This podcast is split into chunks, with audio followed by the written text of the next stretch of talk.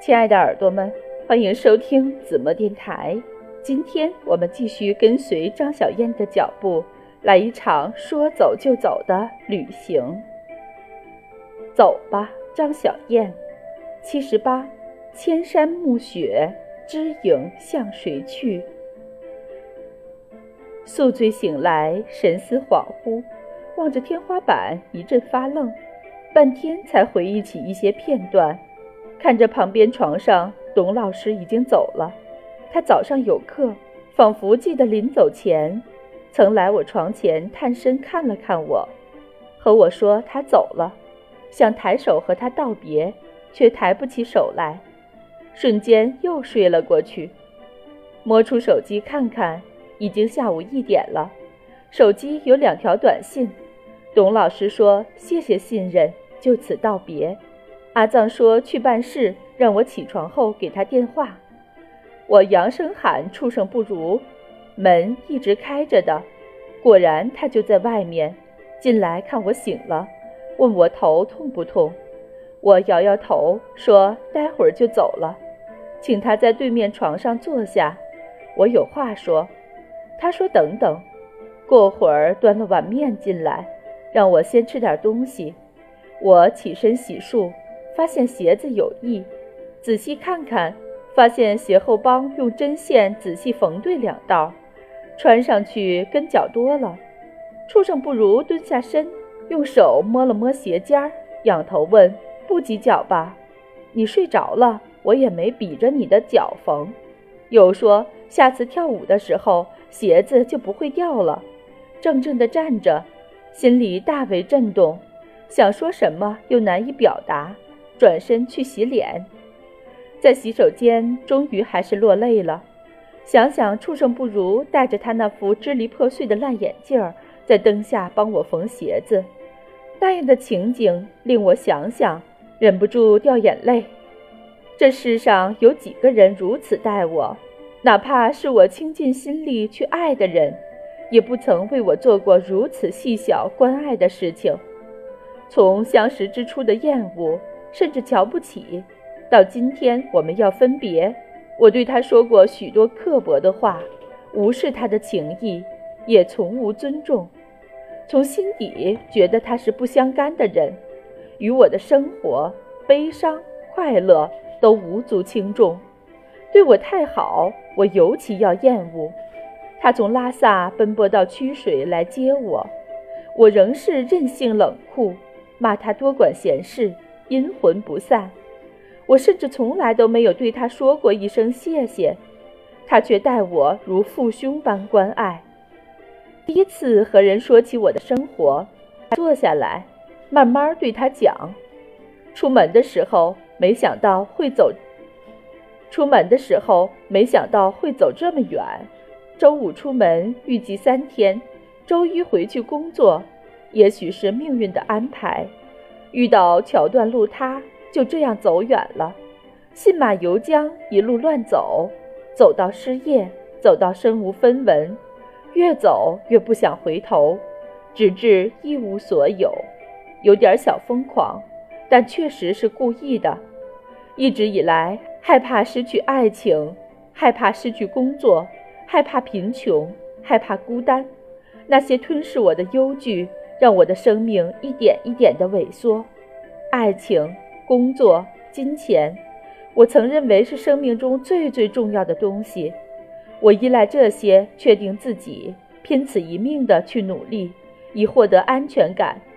当失去这些的时候，像被扒光了衣服，抛至荒野。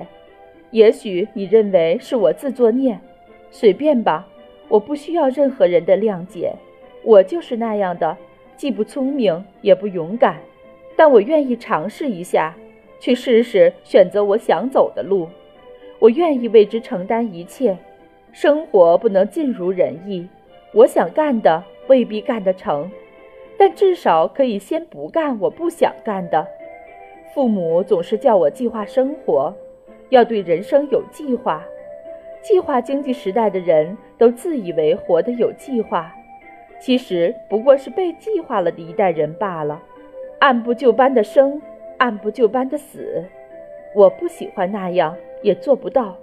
生活如此变幻莫测，怎么设计一个完美生活的公式呀？勾三股四弦五，我倒是会，可是那没用，所以许多事情都搞砸了。你一定懂吧？因为你看起来也不像个正确先生。畜生不如抽了一下嘴角，勉强笑笑。哪种生活方式都没有对错之分，甚至没有好和坏，只有你自己的选择和代价。那你别忧心忡忡地看着我。不是你担心的逃避现实，每一天都是现实，逃个毛啊逃！生活从来都不在别处，那是活生生的玩诈尸范儿。我之所在，就是我最真切的生活。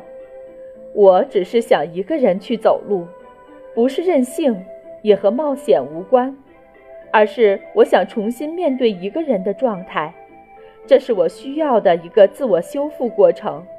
我要重新找回自己的力量，不再虚弱，不再无助，任何人都帮不了我，只能独自面对。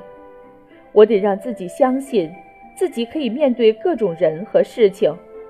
如果我对生命缺乏勇气，那么我宁愿失去，再失去，直到一无所有，毛都不剩。我要看看勇气究竟是个什么鸟。然后重新开始，以一种摧枯拉朽之势推陈复新，直到羽翼丰满，势无可挡。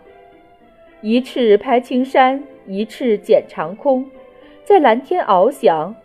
如果输，情愿输到底，以免存之侥幸，前路不尽力。输到底了，还会恐惧输吗？我要对生活用蛮力，看看谁更坚韧。畜生不如忧心忡忡地望着我，好像看一个疯子在说话。我知道他不会相信我这些屁话的，而我也不是对他说，是在对我自己说，就当是鼓励自己吧。旁人或可给我温暖，唯有我自己可以给我恒定的信心，相信自己比怀疑一切更有力量。畜生不如望望我说。你不说，我也早就知道。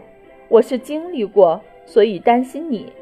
人生不可无欲望，失去太多或放弃太多，人生渐渐成为一个巨大的空洞，那就是个活死人了。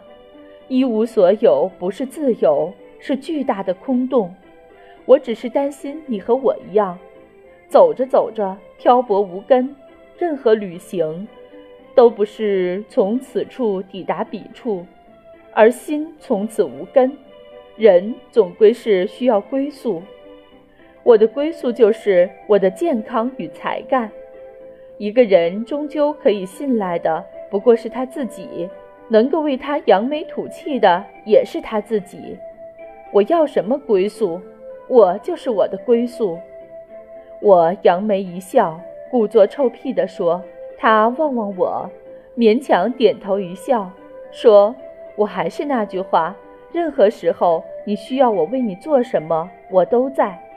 我答应过你的，我会做到。”我也点头一笑，振作起来，去洗干泪痕，望望镜中的自己，一如既往，没有变得漂亮，黑得像枚驴粪蛋儿，却有神采在飞扬。也许青春本来就应该有一股刚毅热烈的气质，我只是顺应了它。